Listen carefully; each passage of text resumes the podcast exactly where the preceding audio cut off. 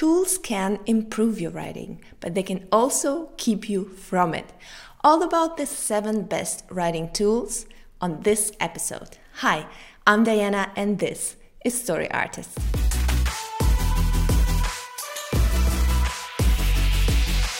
As a technology enthusiast, I love a good writing tool. The problem is, it can actually keep me from doing the work. I get so involved with the tool, so involved in the dynamics of it, and so excited about it actually that it keeps me from writing. So, what I've found about actual writing tools is minimalism. You will find lots of websites and lots of bloggers who will tell you all about the best writing tools, but the problem is the list is huge and endless and loaded with alternatives. So you can either pick that or this and this or that. And if you're excited about technology as I am and love a good tool, you will go straight ahead and click on all the tools and try them out and it takes a huge amount of time. So what I found is that the key with tools is minimalism. This is why today I will provide you with insanely helpful yet minimalistic tools for every stage of writing that I personally found helpful. I tried lots of them. As I said, I'm a technology enthusiast, and those are the ones that made the cut. So here they are. I'll start with something not that obvious, which is inspiration. Believe it or not, every time I write, I always have my headphones in because everywhere I am, no matter what, I always get distracted by people walking around, by people coming in, by phone calls coming in. So I turn my phone to airplane mode and I pop the headphones in. And what do I listen to? I listen to film soundtracks. As a film director, I love a good film soundtrack. Actually, through listening to film scores all the time, I've become an expert. And when I hear a score, I can almost every time tell you which film it's from. And I listen to film music every time because it gets me into the right mood. It depends on which scene I'm writing, so I pick the music strategically. If it's an action scene, I might pick something from Game of Thrones.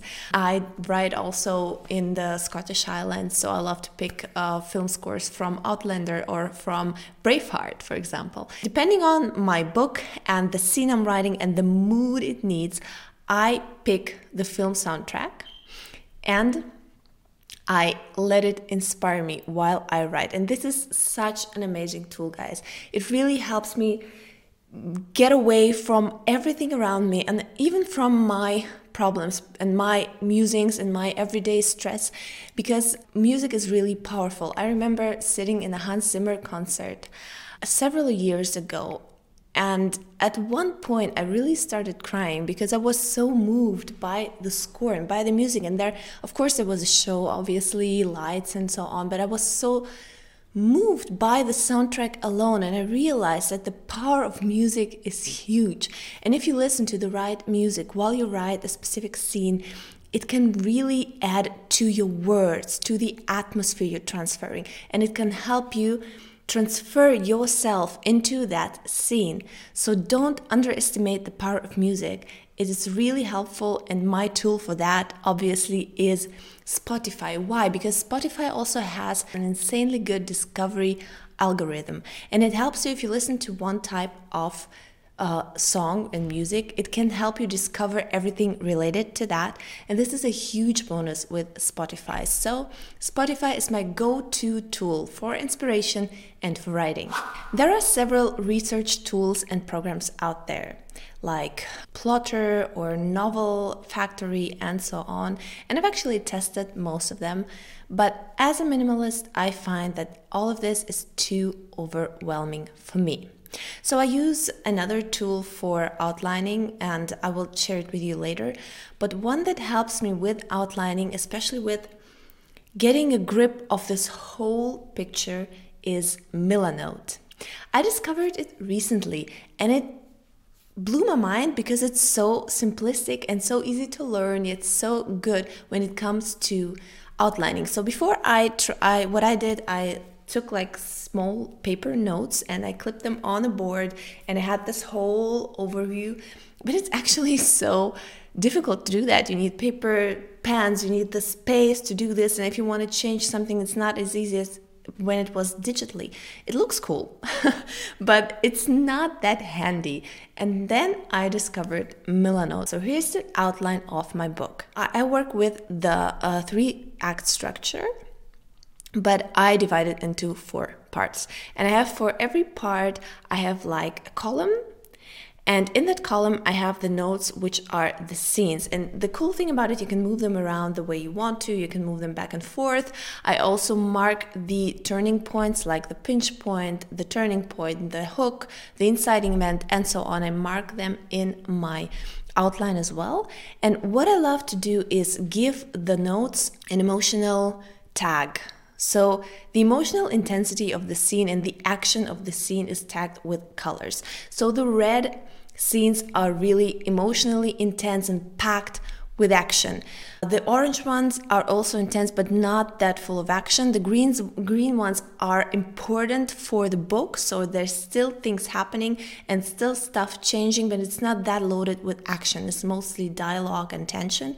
And the blue ones are the calm scenes, the reactionary scenes where the characters just ponder on what's happening to them and express some thinking and talking about their feelings. So these are the calm scenes.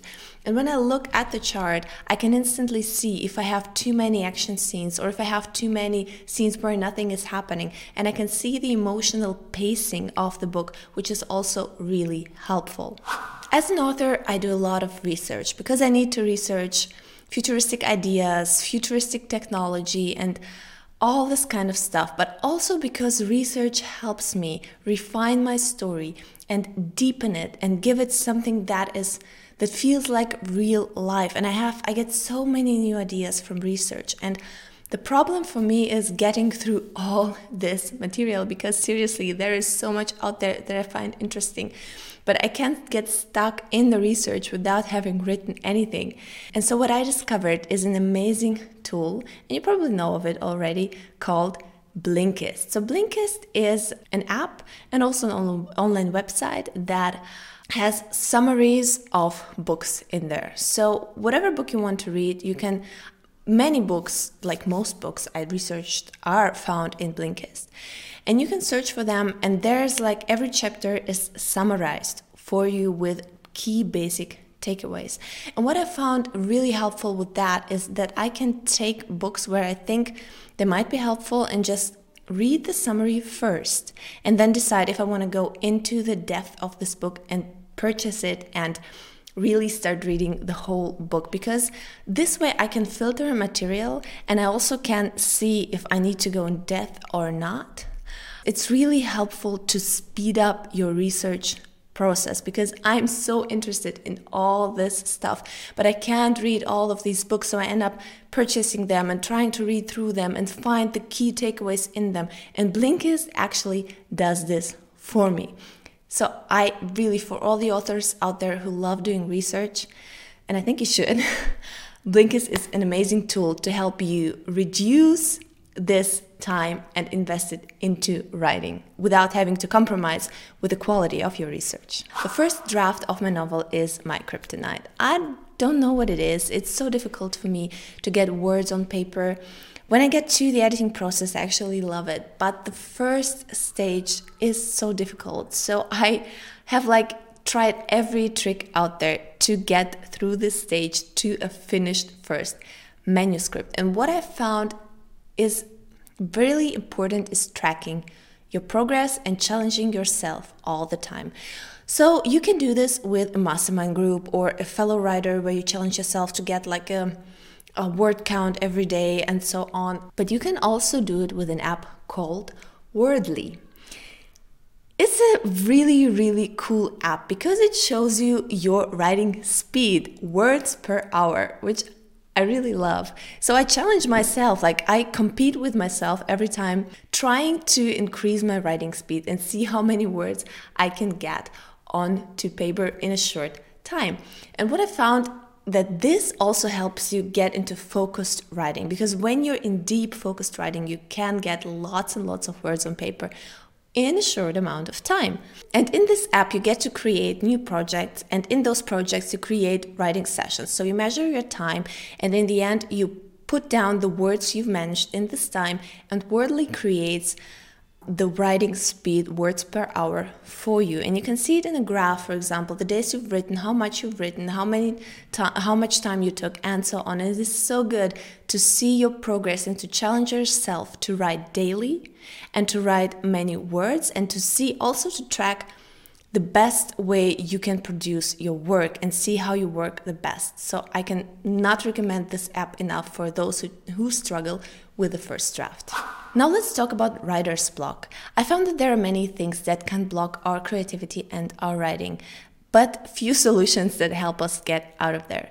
And one solution that I found for myself, like I said, first draft, my absolute nightmare, and I found if I get stuck with writing in my first draft, I have to switch to dictate. I've tried dictating for a long time, but because English is not my first language, it's quite difficult for me to dictate because uh, sometimes I have to, I don't come up with words that easily and I have to look them up and I take a longer time of thinking about sentences. But I found also that when I dictate and it transcribes my dictation instantly, this is what distracts me the most. So I actually started using Descript for dictation, or not dictation in the classical sense, but transcription. Actually, I started using Descript for my podcasts and videos because I like to uh, transcribe them as well so that they can be found by Google and so I can increase my SEO. But I found that Descript also works really well when you dictate your novel. And I know that there's Dragon dictation out there. It's quite expensive though. And the problem with Dragon is that you have to train it and you have to say the punctuation. So you have to say comma and full stop and colon and so on. And this as someone who needs to get into the flow of talking when I dictate, it's really distracting for me. I know that you can probably get used to that, but for me, it's really, really difficult. So I found that with Descript, you don't have to do that. It does it automatically for you. And of course, it fails a lot. And of course, you have to correct a lot, but you, so do you have to do with Dragon. So Descript is just something that's a no brainer for me.